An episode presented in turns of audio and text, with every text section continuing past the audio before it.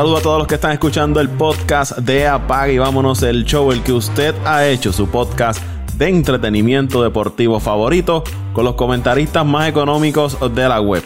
José Raúl Torres, Ángel Dante Méndez, Antonio Toñito Cruz, Luis Vázquez Morales de Pasión por el Deporte y este que les habla, Paco Lozada, agradecido por el apoyo que le han dado a este podcast de Apague y vámonos el show. Les recuerdo que usted se puede suscribir en las diferentes plataformas, ya sea Apple Podcast, Google Podcast, Spotify, Evox, TuneIn, Podbean. Ahí usted se puede suscribir y compartir el podcast de Apague y vámonos el show. Nos deja sus sugerencias, sus comentarios, también su rating Así nosotros medimos si le gusta o no el contenido que hacemos acá en Apague y Vámonos el show. Antes de arrancar, quiero enviarle saludos a uno de los nuestros, a José Raúl Pitín Torres, que está cumpliendo años en el día de hoy. Así que le excusamos. Muchas felicidades, José Raúl. Disfruta su día y nada, disfruta de la vida y un añito más. Por ahí está Ángel Dante Méndez y Antonio Toñito Cruz. Saludos, muchachos. saludos, saludos, Paco. Saluditos a todos también y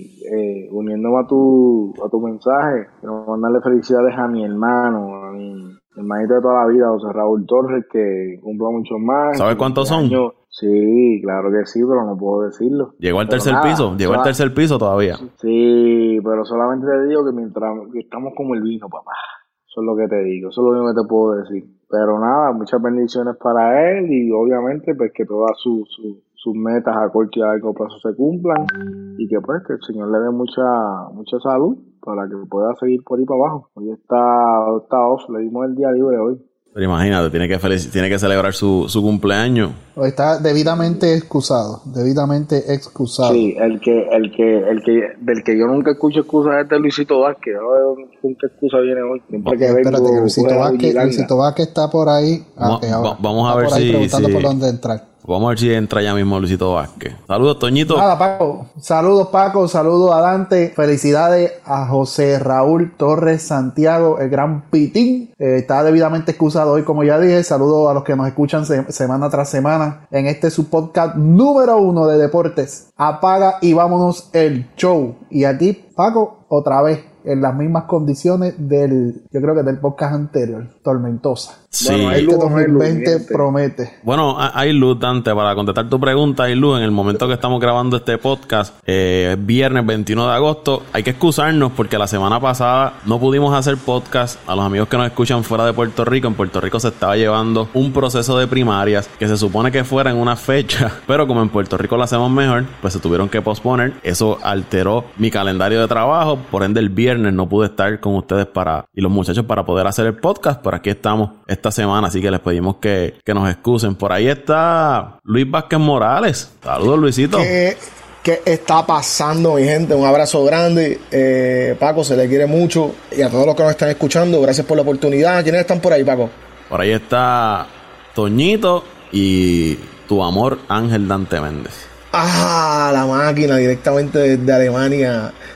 Dante, te quiero como el diablo, papá. Eh, Toñito, igual tú, tú sabes que estamos gozando, papá. Ya estamos cayendo en tiempo, estamos ah, jugando para 500. Eh, somos un equipo sólido. Eh, no, no nos ha ido tan bien como quisiéramos. Y el equipo, puedo, puedo darme en el pecho y darme el lujo de decir que tenemos un gran equipo a nivel ofensivo. Nos está faltando el picheo. La, baja de Sindergaard nos dio duro esta temporada, hablando de, de béisbol, ¿verdad? y de los Mets de Nueva York, pero oye, estamos bien positivos con todo lo que va a pasar de en los restantes treinta y pico, casi 40 juegos que quedan. Así que nada, vamos para adelante, familia. Estamos por aquí entonces. ¿Con qué arrancamos, muchachos? Les voy a dar para que ustedes escojan grandes ligas o baloncesto de la NBA. ¿Con qué? Con qué? Vámonos con la NBA, con la NBA que lo que está es el plato fuerte ahora mismo. Está en los playoffs y estamos en victoria. Bueno, tú sí, porque tu equipo de Boston está, está 2 a 0 arriba. Eh, en el momento que estamos grabando el podcast, se está jugando el tercer partido de la serie entre el equipo de Utah y el equipo de Denver, de los Nuggets de Denver. Y en, está en el último parcial, faltando 3 minutos con 49 segundos. Luisito Vázquez, no sé si tienes conocimiento, pero agárrate ahí. 115 a 79 está ganando el Utah al equipo de Denver. Lo que le están dando, como dice Dante, es un meneo, pero de principio a fin. Están sacando de la cancha al equipo de Denver. Eh, vi parte del partido al inicio. Rudy Gobert estaba imposible. Estaban todas las jugadas, en la pintura, desviando balones, cogiendo rebotes ofensivos, rematando, pasando el balón. Estaba imposible Rudy Gobert, que llevaba 24 puntos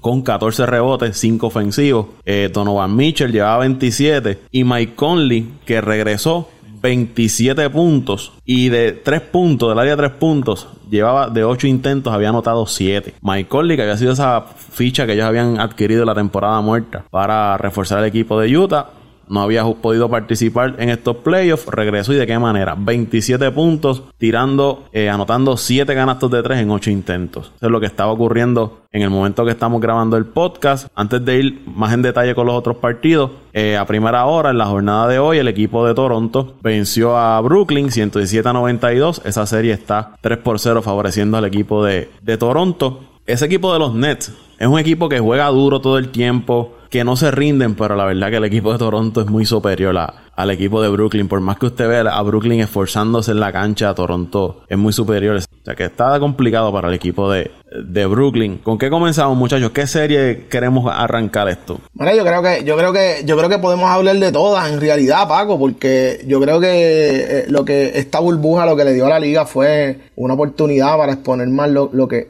lo que tienen, cómo lo tienen, eh, y y, y, y dar a relucir la realidad de lo que es la liga. La liga de la NBA es una liga muy sólida, bien, demasiado estructurada. Oye, eh, Luisito y, y, muchachos, perdóname Luis, hay que darle A+, lo habíamos hablado en el último podcast, a la NBA. Al día de hoy, negativo, eso, esas pruebas de COVID-19 han podido controlar la situación de dentro de esa burbuja y le han demostrado al mundo que en un ambiente controlado se puede ejecutar cualquier tipo de evento y hasta el momento ha sido un éxito eh, la burbuja de la NBA. Sí, pero hay que, hay que, yo, yo también, eh, no recuerdo, en uno de los chats donde, en uno de los muchos chats donde, donde meten a uno, estaban hablando de eso mismo, eh, pero hay que ser también justos con las grandes ligas, son menos equipos, son, son lo, lo, las, el andamiaje. Claro, las condiciones son distintas son las condiciones, el andamiaje.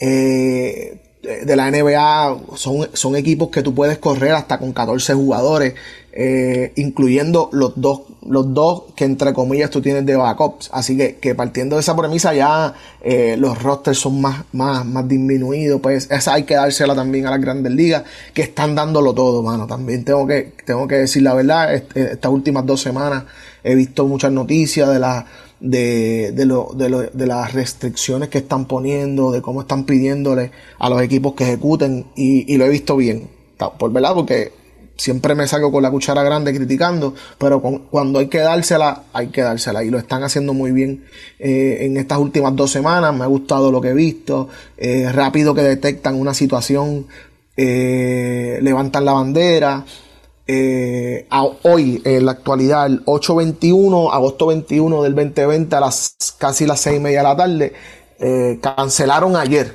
por dos posibles, dos posibles casos de, de, de en los Mets de Nueva York. No digo posibles porque todavía no he visto la noticia de quiénes son las personas que, que, que dieron este posible positivo. Digo, posiblemente no, no, te enteres de quiénes son, porque Grandes Ligas, no sé si recuerdas, tienen un protocolo de no divulgar nombres a menos que los jugadores lo, lo autoricen. Así que posiblemente pues nunca sepas quiénes fueron los jugadores, a menos que la prensa, pues por deducción, digan, ah, pues mira, fulano y fulano no están, o los bajaron de roster, pues ahí... Pues, ¿Y, cuál y, cuál ha sido, y, cuáles han sido la norma?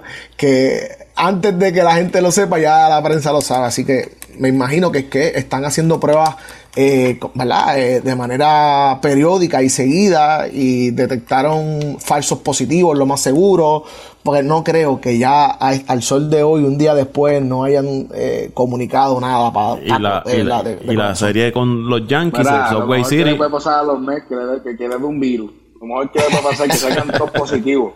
Y la, y, la, serie de, de los Yankees, Subway City, y yo, yo defendiendo a su equipo, yo defendiendo a los y él tirándole a Mire, pero ahorita, ahorita se matan, ahorita se matan con la grandes ligas. Vamos a seguir con la, con la NBA. Pues hermano, lo que estaba mencionando, lo que estaba mencionando de la NBA es que, es que la realidad es que súper bien lo que están haciendo. Eh, la burbuja fue todo un éxito. Para, para, ¿verdad? La, la muestra con un botón, Paco. Paco Lakers contra Portland. Un equipo de Portland súper bueno, súper sólido. Houston contra Oklahoma City. La serie que mencionaste de Denver y Utah. Clippers y Dallas. Que es otra serie súper sólida. En el este, eh, Milwaukee contra Orlando. Indiana contra Miami. Boston contra Filadelfia y Toronto contra Brooklyn. Son series súper buenas, series súper balanceadas. No estamos viendo lo que vimos en los pasados eh, años, donde o era la tendencia de los Warriors o era la tendencia de, de Giannis dominando en su totalidad. Toronto con el Kawhi Leonard también dominando a cabalidad. Pues entonces eh, eh, estamos viendo una liga que hace mucho no se daba, súper balanceada. y lo que he visto ahora me ha encantado. Tú lo estabas mencionando eh, un equipo de, Utah súper sólido. Para mí, para mí, Denver debería estar jugando mucho mejor de lo que lo está jugando, pero no tiene jugadores. ¿tú, crees eso, ¿Tú crees que la ausencia de Barton y de Gary Harris ha afectado a ese equipo de Denver? Total, total, total. Eh, eh, en el andamiaje de Malone, del coach Malone, él, él, él necesita ese sexto hombre que sea un sexto hombre muy movible, porque su sistema es demasiado ofensivo. Eh, ¿Y qué provoca estas dos bajas? Estas dos bajas, aunque, ojo, y quiero, y quiero dejar esto bien claro, Denver actualmente está sin Gary Harris, pero yo no creo que ya lo necesiten. Porque encontraron en, Michael, en Michael Porter Jr. el jugador que ellos estaban necesitando, que era un, jugador, que es un jugador all around. Un jugador que mide casi 6'9 de estatura, un jugador largo, eh, atlético, eh, que, le, que, machea bien con el estilo de juego del coach y del equipo, porque tú puedes tener un, buen coach que va y que se acople a tu, a tu estilo de juego, pero eh, tú necesitas también un andamiaje de equipo que te, que, te valore. Jokic es un, es un pasador por, naturaleza. Eh, sabe cómo jugar con este tipo de jugadores como el Michael Porter que no juega sin la bola, se mueve bien, eh, usa los espacios, llena los espacios vacíos, eh, está, todo el tiempo corriendo alrededor del sistema ofensivo. Eh, es una estrella, Michael Porter Jr. es una estrella. No tanto la de Gary Harris, pero sí la de Will Barton es bien, bien, bien, bien, bien, bien dolorosa porque no tiene nadie del banco que, venga a, suplir esos buenos minutos y a traerte eh, eh, punto. Porque ni Jeremy Grant, eh, ni Morris, que es el trigueñito que ellos tienen, que es bien bueno, pero no, no llenan ese espacio. No llenan ese, ese vacío que deja, que deja Will Barton. Así que de esa perspectiva. Para, ir a acorde con lo que están mencionando, ya se acabó el partido: 124 Utah, 87 Denver por 37 puntos. Se la dio el equipo de Utah a Denver. Ahora dominan esa serie 2 a 1. No, pero no va a ser, no va a ser una norma, Paco. Yo pienso que esto fue un, un, duro golpe, porque tampoco voy a minimizarlo. Fue un duro golpe, pero no va a ser, no va a ser eh, la norma. Va, eh, eh, en el próximo partido vamos a ver los ajustes que va a hacer el coach. Y no estoy, no, no, no tengo duda de que Denver se va, se va a levantar de este y va, y espero que termine, que termine ganando la serie. Bueno, muchachos, perdimos ahí momentáneamente a, a Luis Vázquez Morales. ¿Qué les parece a ustedes esta serie de Utah y, Denver, yo pensaba que iba a ser más cerrada, pero Utah los últimos dos juegos que le ha sacado ese equipo de Denver ha sido amplia ventaja. Bueno, Paco, yo te puedo decir, por lo menos por lo que he visto, Utah tiene un gran equipo eh, y lo está demostrando. No sé si esto de la pandemia, pues, obviamente le ha dado un extra a ese equipo para jugar, para mejorar su juego. Pero aún así yo tengo al equipo de Denver este, ganando esa serie. Sí, pueden, pueden pasar lo que está pasando, pueden haber unos juegos malos. Yo, las dos derrotas que ha tenido el equipo de, de Denver contra Utah han sido dos derrotas bastante Fíjate, Dante, y, eh, la Utah ha sido constante en cuanto a ofensiva. Primer juego, 125 puntos. Segundo juego, 124 puntos. Y tercer juego, 124 puntos. O sea que la ofensiva de Utah en estos tres partidos ronda por los 124, 125 puntos. Denver anotó 135 en el primero, pero ya 105 en el segundo y en este último 87 puntos. Hay que poner un asterisco en esa defensa también. O sea, la defensa de Denver, madre mía, o sea, estamos hablando de un equipo que está promediando en una serie, lo que tú dices, cerca de 123, 122 puntos, y eso, eso es positivo. La realidad del caso es que ahí recae todo el peso eh, sobre la defensa. tú, eh, eh, como defensa, si estás permitiendo 124, 125 puntos por juego, es bien difícil ganar una serie. Bien, pues no, no, no es que sea imposible, pero la probabilidad es bien difícil. tienen que buscar la manera de cómo, de cómo aguantar esa ofensiva, porque realmente yo no me acuerdo haber visto un equipo pago que promedio 120 y pico de puntos en una serie. Está, está complicado. O sea, tú como rival de un equipo que te está anotando todas las noches 124 a 125 puntos, está complicado mantener ese ritmo también como equipo. Y, un equipo de Denver que tiene baja, como hablamos ahorita con Luisito, Gary Harris, Will Barton. Utah lo está demostrando. Donovan Mitchell. Parece que ese muchacho llega a serie y se convierte en otra cosa. Muchos tenían dudas en cuanto a, a Mitchell y lo han criticado de que se ha quedado en nada. Pero Donovan Mitchell lo que tiene son 23 años. Es un joven todavía. Lo que pasa es que en su primer año tuvo aquella serie monstruosa con Utah eh, cuando llegaron a playoffs. Pero este muchacho apenas está comenzando, como quien dice, en la liga. Así que hay que darle tiempo también a lo que pueda hacer Donovan Mitchell. Pero al momento, Utah está dominando esta serie frente al equipo de, Denver. No, añadiendo lo que tú dices. yo creo que este cambio de Conley en parte le benefició a ellos. Yo no, yo realmente yo no veía venir eh, eh, esa explosión ofensiva del equipo de Utah.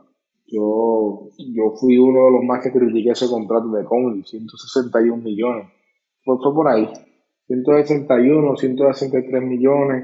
Está rondando por ahí el contrato de, de, Conley. Y te digo, de los primeros que criticó ese contrato fui yo, porque para mi entender, él no es un jugador de ese valor. Pero eh, en cierta parte está ayudando a esta ofensiva de, de, Utah, que cuando más se necesita que explote es en los playoffs. Olvidémonos de la serie regular. Ahora es que todo el mundo empieza a cero y que las millas cuentan, como decimos nosotros. Y tú tener una ofensiva que esté promediando 120, más de 120 puntos todas las noches, eso da mucho de que hablar. O sea, eh, los 120 puntos no solamente Donovan Mitchell, es el, el, el, es el líder ofensivo, pero no es la persona que, que, que, mete los 120 puntos todas las noches. Eh, tiene, tiene piezas a su alrededor que están este, produciendo. Y como te digo, o sea, es bien, es bien difícil tú encontrar un equipo que te, que te pueda, bueno, la NBA está cambiando, lo hemos visto en los, los pasados años, como pues ya no, ya la defensa no, no fluye mucho, no, o sea, como por ejemplo recordar a los Pistons, esos Pistons, esos Pistons que, que, que jugaban una defensa que tú decías, diablo, ¿qué, ¿qué defensa tienen esta gente? Ahora se está yendo todo más por lo ofensivo, pero yo te diría que, que aunque tú no lo quieras, la defensiva sigue siendo parte del baloncesto, así que eh, hay que defender para poder ganar el partido al final del día hay que, hay que defender. Otra serie que se va a reanudar esta noche cuando estamos grabando este podcast es la de Boston y Filadelfia. Boston está dominando 2 por 0 esa serie frente al equipo de Filadelfia y habíamos hablado en el podcast pasado que ese equipo de Filadelfia añadían piezas, hacían movimientos, pero nunca podían dar ese paso adicional y era uno de los equipos nuevamente favoritos para salir del este y llegaron a posible final de conferencia y final de la NBA, porque los nombres están ahí, pero algo pasa en Filadelfia que no, no fluye, ese equipo no, no fluye, ahora mismo están atrás frente a un equipo de Boston. Toñito, tus Celtics galopando ahí, ¿qué me puedes decir de esa serie? Bueno, Paco, lo que he podido ver de la serie eh, no ha sido no ha sido fácil en, en principio en los juegos. En el juego anterior eh, vi que Filadelfia estuvo ganando hasta por 10 puntos, pero lo que estábamos hablando en el, en el podcast anterior, yo creo que eso es un virus que hay en Filadelfia, porque el equipo de, de, de, béisbol le pasa lo mismo. Al equipo de, de, fútbol, a los Eagles, le pasa lo mismo. Y así sucesivamente. Es como un virus que hay en esa ciudad que, que tratan de... Y no tratan. Tratan equipos buenos, con buenos jugadores, buenos nombres, con buenas estadísticas. Pero a la hora de ejecutar, Nacarile del Oriente se se pierden en la ejecución, no, no, no tienen ese desempeño que esperan y no tienen los resultados y eso también es pues lo que estamos viendo ahora con los Sixers. De Boston, ¿qué te puedo decir? Ya yo te había, lo habíamos mencionado en un podcast eh, anterior, no fue en el último que grabaron, sino en uno posterior a ese, anterior a ese, de que estaban jugando muy buen baloncesto, estaban jugando muy, muy buen sistema, eh, y, aún con la lesión de, Hayward, pues que se lesionó lamentablemente y lo, perdimos nuevamente. Eh, el equipo pues ya tiene esas segundas voces y esas terceras voces que pueden sustituir esa ofensiva y esa defensa y, y, y, eso, y eso y esos instantes de que pues esas aportaciones que le daba Hayward así que el equipo se ve bien diferente eh, espero no, no, no espero que barra la serie, pero sí por lo menos un 3 a 1 de la manera que está Si Boston barre esa serie, Filadelfia va a ver, van a rodar cabeza. Ahí se tiene que ir dirigente o gerente general o salir de, jugadores porque un equipo con ese talento que se ha barrido, Boston también es, un equipo elite en el, en el este, pero nadie espera que barran ese equipo de, Filadelfia. Y, y estábamos criticando ahorita en el chat yo creo que fuiste tú el que puso la, la, gráfica de, lo que cobra Horford y, y, es que Horford ya está pasando sus mejores años, eso, eso es indudable. Y esperan, aunque tiene los números y tiene la calidad, pero esperan mucho de él como si fuera en sus primeros años, en sus años de pick. Y ni en sus años de pick él fue tan dominante como, como la gente esperaba fue buen jugador, pero no fue un jugador dominante de este jugador que tú decías ellos, y todo lo Ellos traen a, a, Horford, Toñito, pensando de que Horford va a ser este lo que le llaman el glue player, ¿no? Que es este jugador que tú traes al equipo y, y ayudas a, encajar todas las, a, encajar todas las piezas, pero no se ve se ve perdido en ese equipo, no se ve diezmado, se no, no se encuentra, entonces pierdes a Ben Simon, dependes entonces de que Joel Embiid carga el equipo, que te pone los números, pero a veces está eh, 75% del juego peleando con sus compañeros, peleando con el arbitraje, eh, como no se ve maduro, lo maduro suficiente para, para llevar ese equipo de Filadelfia al, próximo nivel, al próximo nivel. El talento está ahí. Yo creo que un Joel Embiid enfocado es de los mejores jugadores que tiene la liga. Pero mientras él no entienda eh, que tiene que mantenerse enfocado, pues va, va a estar difícil ese equipo de, de Filadelfia. Como yo veo a Boston. No, Paco, y, coincidimos en que no solamente si Boston barre la serie, si esa serie se acaba en menos de seis partidos, en menos de seis partidos, definitivamente tiene que haber una reestructuración completa en esa franquicia de, de, de Filadelfia, desde el equipo, la gerencia, todo el mundo. Porque no es el primer año, es como hablamos anteriormente, ya son tres, cuatro años ya esperando lo mismo con las mismas expectativas del equipo y el equipo nada, no arranca, Paco. Así que eh, si el coronavirus ha afectado al mundo entero, pues el, inconsistente virus ha afectado a, la ciudad de Filadelfia y todos sus equipos padecen de lo mismo. Añadiendo lo que dijo Toñito, yo estoy de acuerdo con él. Yo entiendo que este, el Hartford, no sé, le, da más lentitud a este equipo de los Sixers. Este equipo de los Sixers que depende mucho de Embiid, que sí, que es joven, pero son jugadores que son lentos. Entonces, ah, estamos en, la transición que estamos viendo en la NBA. Estamos viendo una NBA que ahora mismo se juega mucho juego de transición. Entonces, el traer al Halford ahora, tenerlo en el, en el mismo cuadro regular con Embiid, obviamente no te, no te, no te presenta un 5 que tú puedas, un 5 rápido, que tú puedas moverte bien en la cancha. Yo te, yo te digo, o sea, lo que dice Toño, yo entiendo que ya los años de Al Horford como, como jugador élite, que para mí, o sea, estuvo entre los mejores en su posición, pero nunca fue, para mí, no, o sea, con todo respeto, no fue, para mí yo no lo catalogué como una superestrella. Eh, sí tuvo su número en su posición, sí fue bueno en su posición, de los mejores 10 todo el tiempo, pero nunca fue ese jugador que tú digas, este jugador es el que marca la diferencia. Y el equipo de Boston, pues obviamente se está viendo en esta serie que la, que la veteranía de Tatum, Jalen Brown, esos jugadores novatos, que, que, ya han pasado por series dolorosas, siete juegos con Cleveland, por ejemplo, en sus primeros años. Digo, veteranía entre, eh, entre comillas, porque son unos nenes todavía, pero ya, ya han estado en playoffs. Por eso, en, recuerdo la serie con Cleveland que se fueron a hacer de juego, que estaban en su primer añito de novato.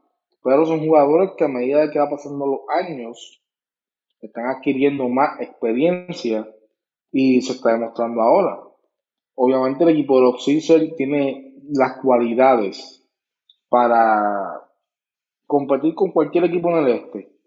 Pero este equipo de los Celtics cuenta con la veteranía y también cuenta con unos jugadores que saben su rol en el equipo. Y obviamente por eso es que están, por eso es que están dos victorias arriba. Porque cada cual, cada jugador sabe obviamente que también eh, añadir la, baja de Simons y todo eso, pero eso es parte del juego. Eso es parte del juego y pues los Celtics obviamente tienen que aprovechar eh, la ausencia de este jugador y sacarle provecho, que es lo que están haciendo.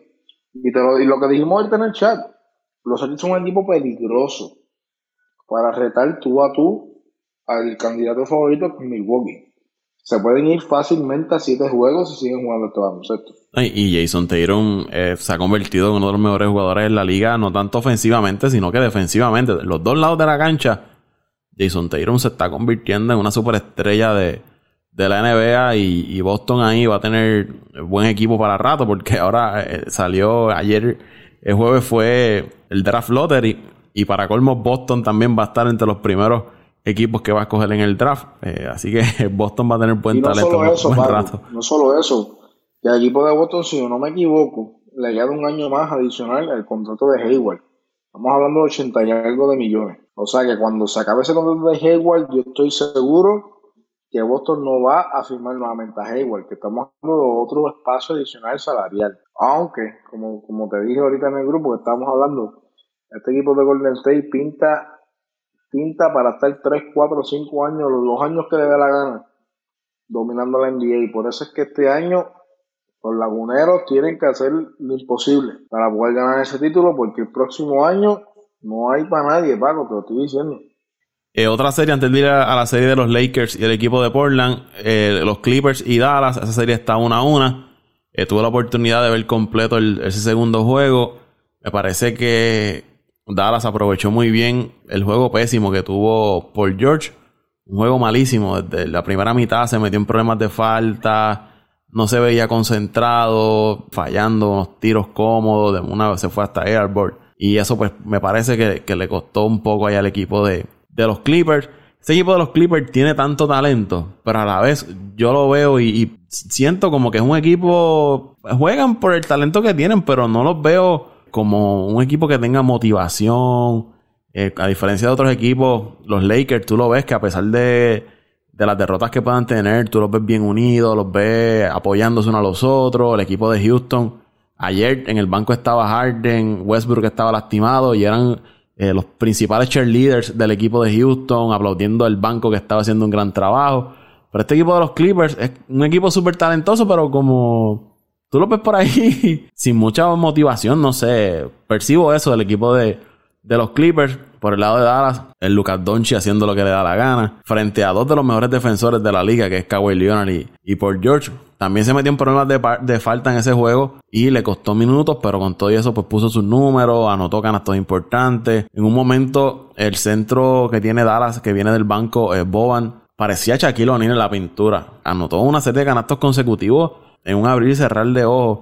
Y de momento los Clippers hacían un avance y de momento aparecía Seth Curry, el hermano de Stephen Curry, y metió como tres canastos corridos. So que Dallas pudo mantener la ventaja que sacó al principio del desafío a pesar de los avances que hacía el equipo de los Clippers y logró entonces empatar esa serie a una. Yo veo a los Clippers ganando esa serie, pero no se pueden dormir con ese equipo de Dallas, porque ese equipo de Dallas tienen el talento y de la mano de Lucas Doncic y Christian Porzingis pueden hacerle pasar un susto al equipo de los Clippers si, si se duermen. Porzingis fue otro que también tuvo un gran juego, pero los Clippers no, no pueden sobreconfiarse de que tienen el talento y que es uno de los equipos favoritos para llegar a la final, porque Dallas le, les puede hacer pasar un susto. Estoy contigo, este eh, Vago. Yo entiendo también que el, el equipo de los Clippers debe ser el equipo favorito para ganar esta serie, pero el equipo de Dallas tiene el talento para batallar con cualquier equipo en la NBA, no solamente con los Clippers, con cualquier equipo en la NBA Y, para mala pata de, Dallas y de los fanáticos es que le tocó la primera ronda con el equipo de los Clippers. Pero posiblemente cualquier otro macheo podía salir favorito. Pero en este caso, pues, los Clippers. Pero te digo, yo los vi jugando y, esos primeros dos juegos le, han salido duro al equipo de los Clippers. Los dos partidos. Los dos partidos. Pero yo te digo, el, la ofensiva de los Clippers, el equipo de los Clippers, como tú dices, está plagado de superestrellas. Yo, viendo los premios, recuerdo que tú pusiste en el grupo los premios que de sexto hombre. y tienen dos, dos eh, de los Clippers para sexto hombre. Luke Williams y, y Harris son los dos candidatos a, sexto hombre. Tienen dos sexto hombres del mismo equipo. O sea, que, eso dice mucho de la ofensiva. Y, de la profundidad, y de la profundidad del equipo. y Pero es lo que yo digo, Dante, yo, yo los veo, ya Toñito está por ahí, yo los veo flat. Tú lo, no sé, yo, hay algo en ese equipo que a mí no, todavía, no, como si no, no los viera con el deseo de ganar un campeonato. Yo los veo, pues, ellos ganan porque tienen el talento. Sí. pero no lo usan como ese equipo dominante que, que, debería ser. Porque del talento, como tú dices, sobra. Pero no son ese equipo que tú dices, eh, o sea, este equipo va a dominar. No sé si es efecto de de la pandemia, porque entre ellos y los Lakers y Milwaukee, añadiendo a Milwaukee también ahora, no, ahora que empezaron las playoffs están jugando un buen baloncesto, a pesar de que los Lakers ganaron, pero no se pueden dormir el equipo de los Clippers con este equipo de Dallas, con abrir y cerrar de ojos eh, le pueden hacer pasar un susto y una serie larga en 6, 7 juegos, tú sabes que en la próxima ronda te va a pasar factura. Porque, bueno, yo tampoco pretendía que los Clippers le ganaran en, cuatro juegos a Dallas, porque Dallas tiene un equipo, tiene un buen equipo con Donchi, con Luca Donchi y con bueno, ¿sabes? Tienen, tienen buenas voces ofensivas, pero alargar una serie siempre te pasa factura, siempre te pasa factura y, y, y yo realmente yo no, no, no, no, sé qué pasa con este equipo de los Clippers, hermano, porque tienen un talento brutal, pero es como tú dices, a veces tú los ves y tú dices, qué aburrido de este equipo verlo jugar baloncesto. Eh, como a veces, a veces siento, obviamente, no, no puedo ir tan lejos como San Antonio. San Antonio a veces juega bien, pero a veces San Antonio juega un baloncesto aburridísimo. bueno, para los tiempos de que estaba Tony Parker en su, su año, ya no, pues. pero que no se duerman los Clippers. Los Clippers se pueden, los Clippers se pueden ir con nada. No, o sea, hay una, un 90% de probabilidad que no pase, pero, pero, pero ahí están, ahí están para batallar. Lo mismo, lo mismo que está pasando con los Lakers y con los Blazers, como, hemos hablado. Pero el talento joven, este, este equipo de Dallas promete mucho, Paco. Si este año no, si este año se eliminan con los Clippers, este equipo de Dallas con el talento joven que tiene, eh, puede estar, puede estar, estimamos cuatro o cinco años ahí en, esos primeros lugares del oeste. Bueno, por Porzingis apenas tiene como 25 años. Lucas Donchi es un nene. Ahí dos tienen dos figuras importantes, piezas eh, de la franquicia que van a tener por bastantes años.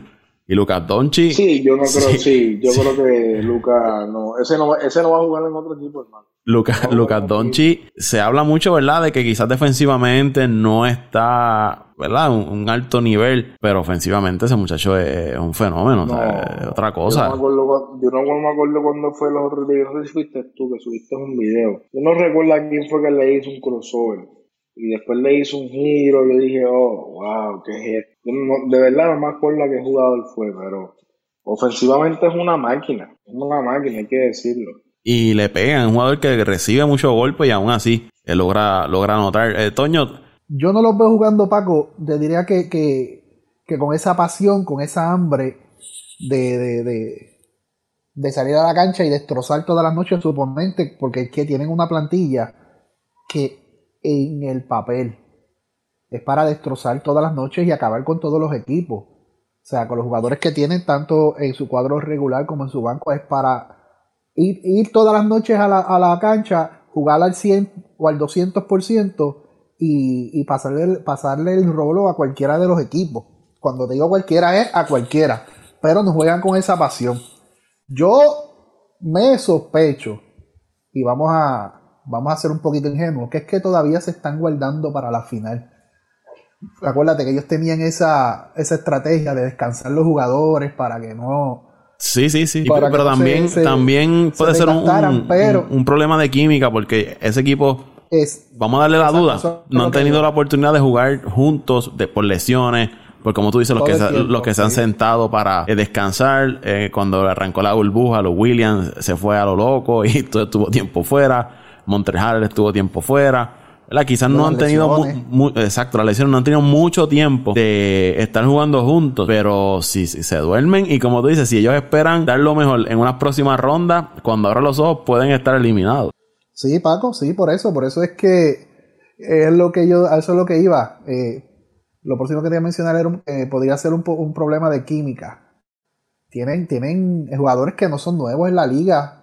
Eh, hay unos que no llevan mucho tiempo, hay otros que llevan mucho tiempo que han pasado por varios equipos y en todos los equipos que han estado han podido eh, marcar y imponer su veteranía y su liderazgo. Entiendo, pues, y vamos a, darle el beneficio de la duda y hacerlo un poquito ingenuo, que es que están eh, jugando a un 80% para entonces cuando sigan progresando en la serie, entonces meterle, meterle turbo, como quien dicen por ahí en el barrio.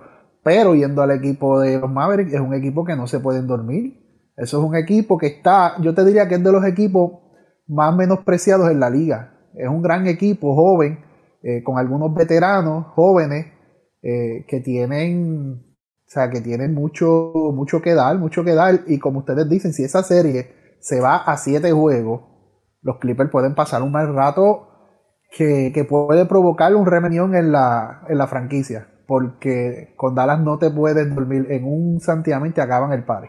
Y que ahí no hay beneficio de cancha local, ahí todos juegan en el mismo lugar, las condiciones son las mismas para ambos equipos, así que tiene que tener mucho cuidado ese equipo de los Clippers, aún así yo los veo eh, dominando esa serie. Vamos entonces a la otra, que es los Lakers y el equipo de Portland. Portland le dio el primer palo en, esa, en ese primer juego al equipo de los Lakers, pero ya en el segundo juego también tuvo la oportunidad de verlo eh, en su totalidad. Y Anthony Davis, desde que sonó el silbato inicial, dijo: Este juego es mío y yo voy a ser el amo y señor de este partido. Y así fue. Dominante totalmente Anthony Davis por el equipo de los Lakers. Eh, a la verdad que Utah no, eh, perdóneme, en Portland no tenía nada que ofrecer para detener a Anthony Davis. Desde el saque, ese muchacho acabó con el equipo de, los Trailblazers de Portland. Colmo, Lillard se lesionó en el tercer periodo, una lesión en uno de sus dedos. Se dice que va a estar jugando en el tercer partido, pero Anthony Davis lo hizo todo, todo para el equipo de los Lakers. LeBron tuvo una de sus peores actuaciones en cuanto a, a playoff, creo que fue su sexto peor partido en, en postemporada, pero Anthony Davis terminó con un total de 31 puntos, 11 rebotes, de campo tiró de, de 21-13, a diferencia del primer juego, que tiró de 24-8 Anotó 28 puntos, pero no fue efectivo. Para ayer estaba en todas, anotando el triple, pasando el balón, bajando duro las tablas, rebotes ofensivos, rebotes defensivos, rematando, defendiendo. Era Anthony Davis contra el mundo. Y para añadirle a eso, el equipo de los Lakers entonces tuvo a Carlen Power eh, anotando el triple. Eh, otros jugadores, me parece que fue Danny Green, llegó a anotar uno que otro triple. A diferencia del primer juego, Carden Pop anotó 16, pero fueron 4 triples. Anthony Davis anotó 3 triples. Eh, J.R. Smith después anotó al final varios triples, pero Kuzma anotó uno, Caruso anotó otro. O sea que se mantuvieron anotando el triple los Lakers y Portland pues no, no tuvo mucha respuesta para ellos. Lira el 18, McCollum 13. Eh, de ahí en adelante, Nurkic no se vio en cancha. Eh, Carmelo Anthony tiene dos, lleva dos juegos malísimos en esa serie. Parece que los Lakers enviaron un mensaje al equipo de Portland ayer. Dante, ¿qué te parece? Bueno, Pago, por lo menos por lo que yo vi ayer, como tú bien dijiste, Anthony Davis demostró su dominio tanto en la pintura como en la distancia, pero lo que se ayudó a los Lakers fue que tiraron un 37% de la guía de tres puntos. Sí. Cosa que no hicieron en el primer partido. de 38 intentos anotaron 14. Sí, entonces eh, la defensa sobre Lillard. E, ese pick and roll, cuando tú veías mucho pick and roll eh, con, con Lillard, siempre había un jugador de los Lakers eh, encima de él. O sea, hay que estar encima del Lillard porque en el primer partido, yo no, yo no sé si tuviste Paco, pero estos muchachos yo no, la estaba tirando desde allá, desde, desde el cerro, allá en el barrio de nosotros, allá en Cuau. Desde el logo de la, mitad de cancha. Desde el logo de la mitad de cancha y estaba metiendo la bola. Entonces tú decías, wow, o sea, es uno de estos juegos que tú, aunque hagas lo, lo, lo, hagas lo necesario para sacar una victoria, es difícil. Pero, como tú bien dices, LeBron teniendo un juego malísimo, se, se, la ventaja fue grande. Sí hay que decir que Lillard se fue en el tercer cuarto por lesión. Sí, pero, ya, pero ya en ese momento... La, ya, la ventaja era, ya la ventaja era bastante razonable. No, y, y se veía, en, y se veía en el juego, eh, Dante y Toñito, ya la ventaja estaba establecida. Cada vez que Portland trataba de hacer un avance, venían los Lakers. Se veía que el dominio de los Lakers era muy superior a a ese equipo de Portland. Y en el primer juego, Dante, los Lakers apenas anotaron 5 triples. En este 14, estamos hablando de 9 triples más. Sí, por eso, por eso es que te digo, estamos hablando, estamos hablando de, 27 puntos adicionales. De lo que te estoy diciendo. O sea, cuando tú tienes que buscar la manera de detener a Lillard, que es tu primer, es la primera voz ofensiva del equipo de, de, Portland, y tienes que enfatizarte, perdóname, en completar los tiros, porque en el primer partido los Lakers sí tuvieron oportunidades, tuvieron tiros abiertos, como dijo LeBron en la entrevista, tuvieron muchos tiros abiertos. O sea, esos tiros abiertos tú no puedes fallarlos. Y se fallaron muchos. por ejemplo, dos puntos de tres, dos puntos a larga distancia, tres puntos a larga distancia. Esos tiros no se completaron y ahí fue que vino, que vino la sorpresa. que, y de hecho, lo habíamos hablado, lo habíamos dicho en el grupo que el equipo de Portland podía darle un dolor de cabeza grande al equipo de los Lakers por, por, su ofensiva, pero eh, la clave está en completar esos tiros y en buscar la manera de que Lila no tenga mucho, mm, mucho tiempo el balón. Buscar la manera de que, de que no de que eh, se, se, se dessalga del balón lo más pronto posible para poder tener una opción. Porque la realidad del caso es que Lilo es básicamente el MVP básicamente después de la después de la pandemia. En la burbuja, sí, en la burbuja ha sido. tremendo jugador. En la burbuja. La burbuja ha sido el MVP y pero también vi un equipo de Portland ayer eh, cansado. Este equipo de Portland viene batallando duro para primero para buscar entrada a playoffs y, muchos de esos partidos los han tenido que ganar al final, ya restando menos de un minuto. Eso que quizás ayer ya el desgaste era tanto que ese equipo de Portland no, no podía. Claro, no le estamos restando al, al, equipo de los Lakers, porque hicieron los ajustes. bueno, los que supone que sean los, tiradores, pues vinieron anotando el, balón. Eh, que todavía no, no se encuentra es Danny Green, que ha estado malo del área de tres puntos. Mira, y tú viste ahí en una. Yo te digo, en el primer juego yo pensaba que cuando los Lakers empataron el partido, yo dije: olvídate que esta gente de Portland se cansaron ya y se viene el virazón.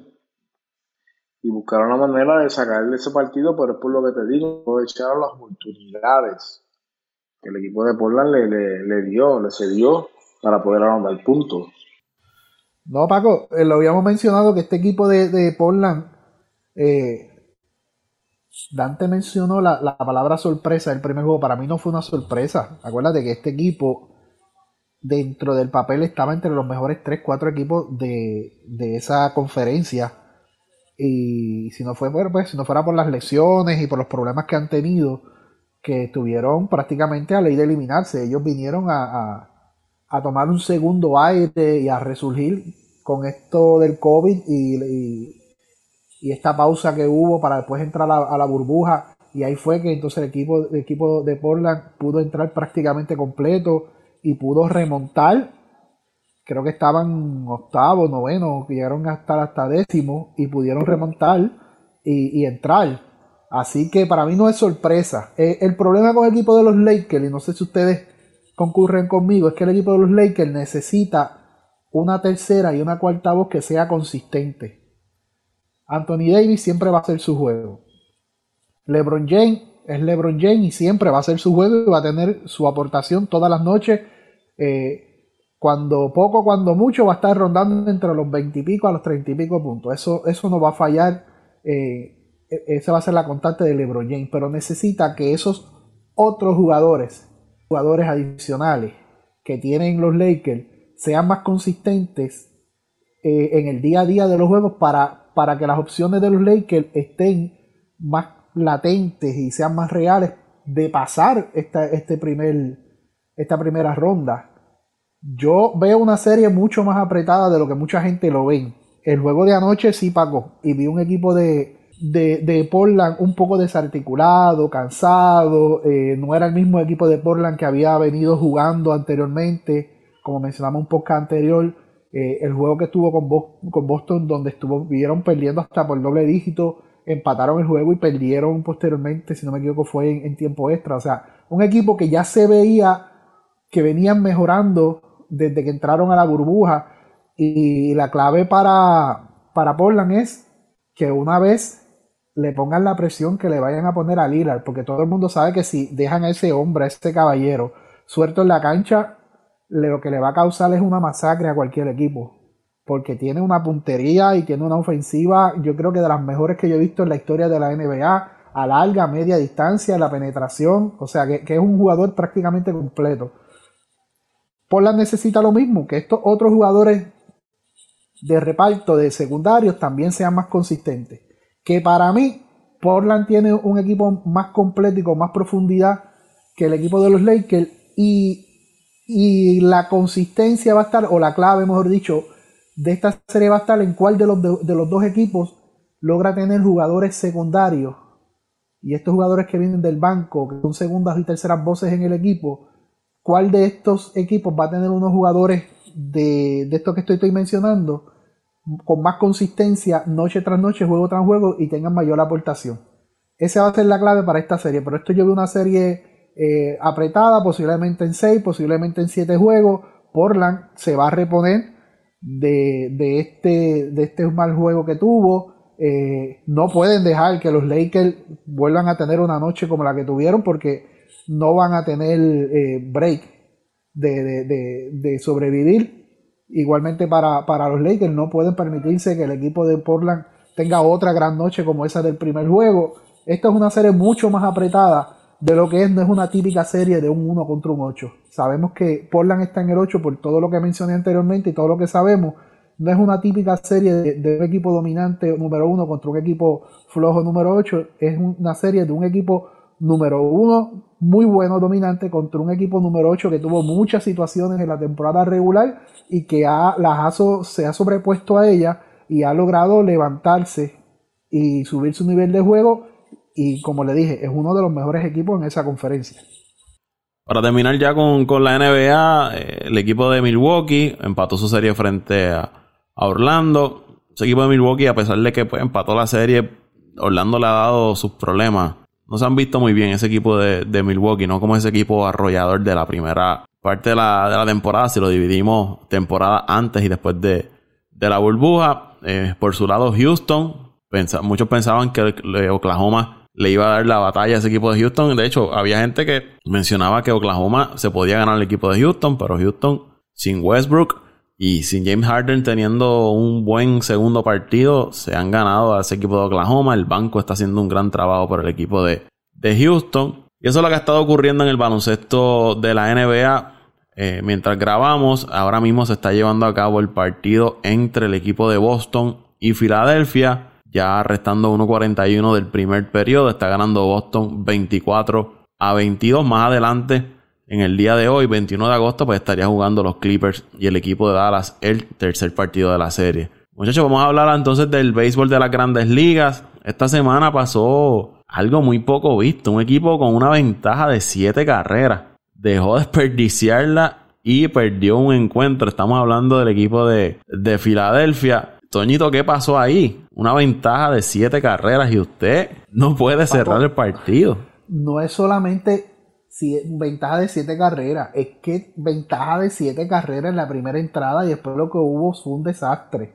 Eh, eso es parte de, lo mal que le está pasando ese equipo de Filadelfia contra el equipo de Toronto. Esos bates de Toronto tronaron y el equipo de Filadelfia, de Filadelfia se convirtió en el asmerreír de la liga. Creo que hace más de 33 años eso no pasaba en las grandes ligas. O sea, e-, es, algo serio lo que está pasando en ese equipo.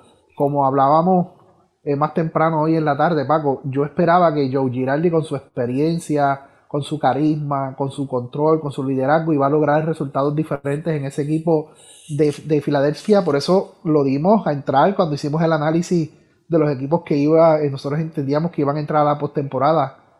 Pero verdaderamente que ese equipo de Filadelfia eh, no pisa y no arranca. Pisa y no arranca. Eh, es algo grande, pero esa es la ventaja del béisbol, Paco. Como yo siempre le, he dicho a todo el mundo, a, a, que yo, a, los que yo entreno y con los que yo he jugado, yo, la única ventaja que tiene el béisbol es que no es por tiempo. Que usted puede estar perdiendo un partido 100 carreras a cero, para hacerlo exagerado, 100 carreras a cero en la última entrada con dos outs y tiene oportunidades de, de, oportunidad de anotar 100 carreras o 101 carreras y ganar el juego. E, esa es la ventaja que tiene el béisbol sobre muchos otros deportes. Pero lo que pasó anoche definitivamente es inaceptable a un equipo de ese nivel. Mira, las expectativas del equipo de, la, de Filadelfia eran, eran altas, especialmente con ese, con ese, con ese roster que tienen. Eh, hicieron los ajustes para traer algunos jugadores que le iban a, a, dar esa estabilidad ofensiva. Y bueno, hay muchos equipos que están dando la sorpresa, ya sea positivo o negativamente. Y el equipo de Filadelfia es uno que está dando una impresión negativa. Obviamente no, no, no quiero pasar por, no quiero dejar pasar por alto el equipito de los Mets. Ahí viene, que, ahí viene, ahí viene, chacho. Es que, es que, él, está enamorado, él está enamorado de ese equipo porque siempre lo tiene en su no, boca. No, no, no, no, es que esté enamorado, coño, es que toca. Que toca decirlo. O sea, aquí las expectativas tuyas y del inquilino eran unas que sobrepasaban lo, lo, lo, las nubes. Y entonces, pues obviamente, ustedes están donde merecen estar y que no pasa nada con eso, pero solamente quiero que tú y el compañero Luisito se den cuenta de, los límites que ustedes tienen como equipo. Ustedes no tienen ninguna probabilidad. O sea, no tienen ninguna probabilidad y lo mismo pasa con el equipo de Filadelfia. El equipo de, Filadelfia tiene marca de una victoria y cinco derrotas en sus dobles partidos que han celebrado y todavía le quedan como cuatro más. Recuerden que ellos estuvieron detenidos por situación del COVID, perdieron varios partidos, entonces le han reajustado el calendario y han tenido que estar celebrando dobles encuentros. Pues en los dobles encuentros que han celebrado juegan para 1 y 5. Y, y si es así, se le va a complicar entonces la situación a Filadelfia, que es algo que siempre hemos hablado, el picheo de Filadelfia es su talón de Aquiles. Sí, no es muy santo que digamos, bueno, no es muy santo que digamos. Ahora, según te digo una cosa, te digo otra hay que darle la oportunidad a Giraldi. A mí Giraldi en lo personal nunca me ha gustado como dirigente, te digo la verdad. Yo, aunque gané un título con, los Yankees, eh, para mí eso es, imagínate tú que te den una home y que tú la guíes, básicamente. Ese equipo de los Yankees para ese tiempo, o sea, tenía gran equipo, pero hay que darle la oportunidad al hombre de que en un segundo o tercer año pues se hagan los ajustes. Ya están subiendo, ya están subiendo novatos subieron un tercera base novato, que ahora mismo no me acuerdo el apellido, pero lo cogí en el fantasy, es un macanero. De apellido Bom, B-O-H-M, Bom. Es el prospectazo del equipo de Filadelfia ahora mismo. Alec Bom es el prospecto de ellos. Tercera base, lo subieron. Eh, ahora mismo estaba teniendo 300. Eh, se, se, espera mucho, se espera mucho de este chamaco. yo te diría que este equipo de Filadelfia hay que darle, hay que darle la oportunidad de que se desarrolle. Tiene muchos jugadores ahí todavía que no, que no se ha desarrollado muy bien.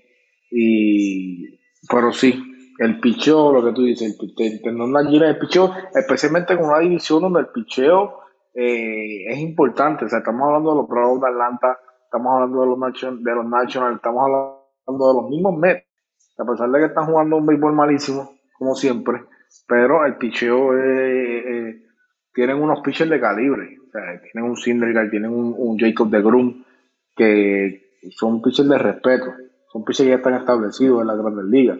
Pero si tú no tienes pitcher para combatir con esos tres equipos que sí tienen eh, esa ventaja, pues se te hace difícil. Entonces, si, cuando tú no tienes una ofensiva eh, de un calibre como los Dodgers, por ejemplo, que no necesitan tanto picheo, porque su ofensiva es como el equipo de Golden State en baloncesto, pues tú dices, pues mira, no me preocupa, pero la ofensiva de Filadelfia no es ese tipo de ofensiva.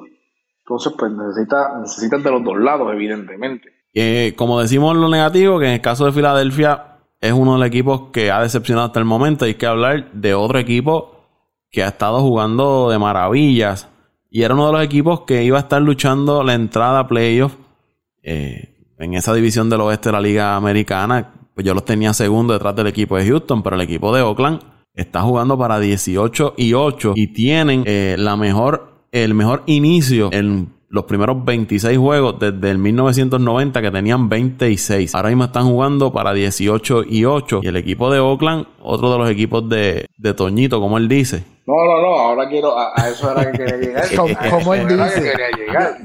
como él dice. Eso, eso ha sido mi equipo toda la vida. Yo no soy un pitín de la vida ni un Paco Lozada de la vida que cada vez que ese equipo cae en desgracia cambian de equipo. Y ahora mi, mi y ahora somos mis, mis padres de San Diego y ahora mis Marlins. No, no, señor. Toda la vida, eso ha sido mis equipos. Necesito que tú me aclares el panorama porque es que eh, ya son dos equipos, hermano. O sea, ¿a dónde vamos a llegar? Toda la vida yo he seguido esos dos equipos. Toda la vida. Desde que yo tengo uso de razón, yo he seguido esos dos equipos. Toda la vida. Así que deben de, pues, estar pues, hablando. Yo, yo te recomiendo que te quedes con ellos porque ese equipo de los meses, ese equipo de los meses es una burla, caballo, de verdad. No, pero el equipo. la esperanza de verlo a los dos en la Serie Mundial. El equipo de Oakland está ah. jugando, está jugando de maravilla. Eh, 18 y 8 y ahora mismo están ahí al frente en esa división del oeste. Es que ese equipo de Oakland, yo creo que nadie tenía duda de la capacidad y el talento que tienen. Por lo menos en mi caso la duda era que este era un equipo que calentaba ya después de mitad de temporada. Pero aquí han tenido un buen, un buen arranque. Estamos hablando de un equipo que tiene a Matt Olson, que tiene a Chapman, que tiene a Semian, que tiene a, Laureano, a Chris Davis, que aunque su promedio no es, lo, los mejores, siempre está ahí conectando de cuadrangular.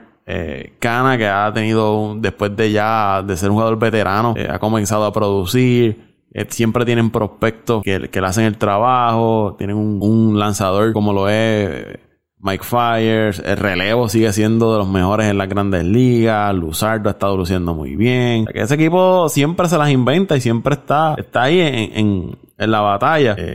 Hay que contar entonces con ese equipo de, Oakland como serio contendor a, en la postemporada en la Liga Americana, porque siempre llegaban a playoffs, pero se, quedaban cortos porque le tocaba jugar un juego de Wildcard. Pero quizás en una serie la historia sería otra. Doñito, tú que dices que eres fanático de Oakland, ¿qué me puedes hablar de ese equipo? Me, me ofende, me ofende el comentario de tú, de, de tú dices. De tú dices. Pero bueno, hay que dejarlos a ustedes allá en su cuento. el equipo de Oakland, Paco, eh, como tú mismo mencionas, y era lo que, lo, que nosotros entendíamos que iba a empezar a calentar durante la temporada, pero han tenido buen arranque.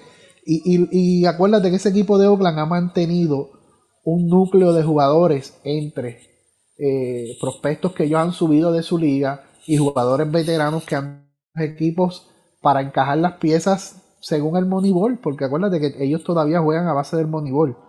Eh, y han logrado conformar este equipo que están tan bien compenetrados que tú tienes que ver los juegos de los atléticos, los atléticos de Oakland y ver ese ambiente en el, en el y, se, percibe, se percibe que hay, que hay, que hay unidad, que hay química, que hay hermandad, eh, tienen muy buenos prospectos, tienen muy buen picheo, un equipo eh, muy bien balanceado y muy bien dirigido por Melvin. O sea, eh, el, equipo está jugando muy bien y si todo marcha según se, se, ha estado desarrollando hasta, ahora, Paco, pues hay que contar seriamente con ellos. Otro equipo, Paco, que me gustaría hablar es el equipo de San Diego. ¿Qué, qué, qué gusto da ver jugar ese equipo de San Diego, Paco? Eso es otra cosa. Y ese Fernando Tatís, eh, como yo siempre he dicho, si Dios le da la salud, va a ser un señor peloterazo. Para mí ahora mismo es fuerte candidato a jugador más valioso en, la Liga Nacional. Estamos hablando de 312, 12 cuadrangulares, 29 carreras remolcadas, 6 bases robadas, 5 dobles, ha conectado 34 indiscutibles, ha anotado 26 carreras, a los apenas 21 años de edad tiene Fernando Tatis Jr. y se ha convertido en una de las figuras principales, en una de las figuras jóvenes principales del béisbol de la Grandes Ligas.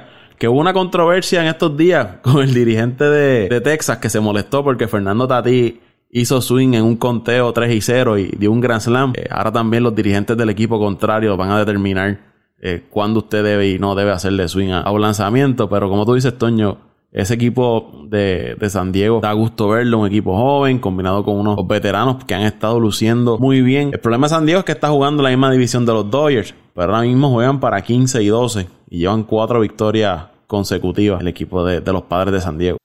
No, Paco, eh, da gusto, da gusto verlo, no solamente eh, por lo que está haciendo Tati, la combinación que han hecho Tati y Machado, eh, ¿cómo se, me escapa el nombre del, outfield de ellos, que también juega primera base? Eh, Will Myers. Ay, Will Myers, que siempre ha sido un buen jugador, lo que pasa es que las lesiones lo han tenido limitado en los últimos años, siempre ha puesto sus números, el picheo haciendo muy buen trabajo y, de verdad que da gusto verlo. Nosotros entendíamos que era un equipo que iba a explotar durante la temporada o que tenía grandes posibilidades de, explotar durante la temporada, pero están luciendo a las mil maravillas. Así que si quieren ver un, buen partido de béisbol, no solamente a la ofensiva, sino también a la defensiva, porque hacen unas joyas defensivas increíbles. Ese Tati Junior, Dios lo bendiga y le dé mucha salud.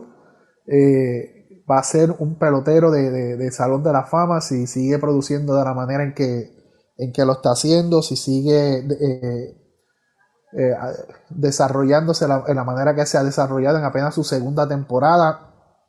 Va a ser un, peloterazo de Salón de la Fama cuando se, se retire, si es que las lesiones no le, no le impiden o no le trochan su carrera o, Dios quiere no pasa otra cosa. Así que estamos ante la presencia de lo que se llama eh, eh, una estrella en nacimiento. Eh, el, quizás el problema que él pueda tener es ese estilo de juego, que es uno agresivo y quizás eso pues puede provocar que, se lesione. Es el mismo caso de Acuña con Atlanta también. Estos jugadores que juegan agresivo, que están corriendo siempre agresivo en las bases, le gusta robar bases, le gusta extender los batazos, lo que quizás para algunos son indiscutibles. Ellos tratan de hacerle un doble y ese tipo de, jugar agresivo, pues le puede provocar lesiones. Pero, como tú dices, si Dios le da salud a ese muchacho, puede ser una de las caras principales de la Grandes Ligas. Dante, háblame de tus cachorros que no has podido estar en los últimos podcasts, pero los cachorros comenzaron muy bien la temporada. Ahora mismo juegan 16 y 8, están líderes en esa división central. Cuatro juegos de ventaja sobre San Luis, cuatro y medio sobre el equipo de, de Milwaukee. ¿Qué me puedes decir de tus cachorros? Paco, no tan, no tan solo no he estado en los últimos podcasts Parece que no lo has escuchado porque mientras Raúl, José Raúl y tú han barrido el piso con ese equipo, yo lo he defendido y él sigue tirándole a los mes. A la verdad que, la gente es bien mal agradecida. Mira, ya que estás hablando ahí, Toño, lo que pasa es que yo no puedo defender lo indefendible, hermano. O sea, este equipo de los Mets es más de lo mismo, caballo. Lo que pasa es que el único que no se da cuenta de la situación eres Obviamente el indícito tampoco. Pero mi cachorro hasta ahora han tenido un buen comienzo, sorpresivo para mí. No esperaba que, que con este nuevo entrenador, con Ross, eh, de esa manera.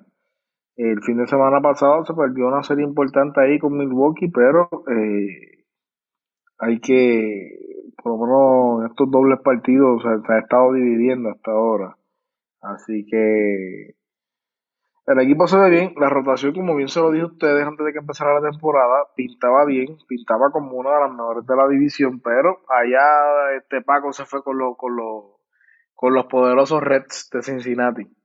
Y ahí le está pasando factura. Así que yo no sé, yo no sé en qué mundo está Paco, pero eh, estoy contento, estoy bastante contento. Lo único que pasa es que me incomoda un poco es la eh, Kimbre, que no está reaccionando bien, obviamente un jugador caro que le estamos pagando bastante dinero, pero eh, ya en estos pasados días ha, dado señales de vida. Eso es como, como, como cuando le aplicas la dormilona y te, te, cuentan los dos segundos y, tú no reaccionas, pues ahora ya parece que le alzaron la mano por tercera vez y ahora está reaccionando y entonces ese es el lanzador que necesitamos, que esté disponible todo el tiempo para para poder tener opciones a triunfo. El equipo está, creo que está, creo que está bastante confeccionado. Tenemos y tenemos la, la, la posibilidad, tenemos grandes posibilidades de poder ser los, los líderes de la, de la sección, Paco. Así que bien contento por ahora. Mención honorífica, no completamente completo contento, pero mención honorífica para, para mis cachorros y para, y para Ross, que ha traído eh, esa vibra, esa llama de liderazgo al, al, al dogado.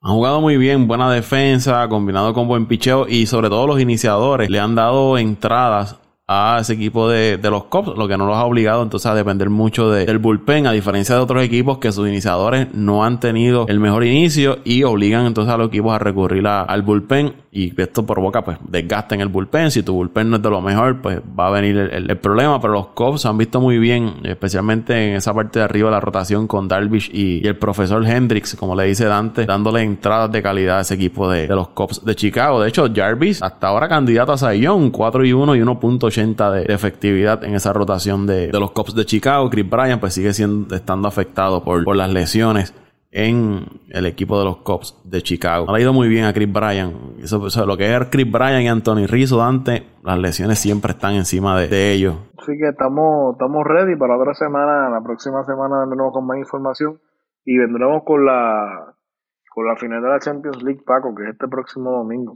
Que estaremos entonces hablando la próxima semana sobre lo que ocurre en la, en la Champions. Agradecidos por el apoyo. Excusamos a Luis Vázquez que perdió, pues, tuvo problemas con la conexión. Nosotros acá en Puerto Rico, pues, manteniendo el distanciamiento social, no estamos juntos grabando el podcast. Cada cual está en, su área y, la conexión de internet, pues, muchas veces falla si no es el internet, es la energía eléctrica y bajo un aviso de tormenta tropical, pues cualquier cosa puede, puede suceder, pero aquí está, aquí estamos. Toñito, ¿dónde te siguen las redes sociales? Pues como siempre, Paco, nos pueden seguir en Twitter en arroba Antonio Cruz 528, arroba Antonio Cruz 528, como siempre, eh, publicando de deportes, política, sociales, críticas y ahora también somos meteorólogos, Paco, porque con lo activa, con lo activo que ha estado este y que ha estado esta temporada de huracanes y, toda, y estamos apenas entrando en el pico, que es de mitad de agosto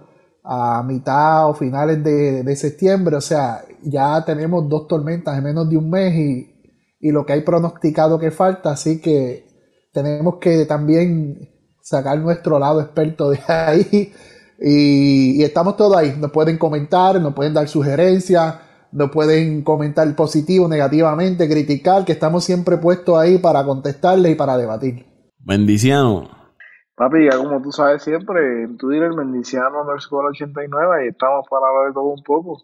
Y ahí me siguen en arroba Paco Lozada PR en Twitter, arroba Paco Lozada PR en Twitter. Ya para terminar, el partido entre Boston y Filadelfia en el segundo periodo, faltando 5 minutos con 13 segundos, dominando a los Celtics 43 a 38 al equipo de Filadelfia. Ese es el tercer partido de esa serie de playoff del baloncesto de la NBA. Será hasta la próxima. Gracias por el apoyo. Suscríbase, comparta el podcast de Apague y Vámonos el Show. Vámonos el Show.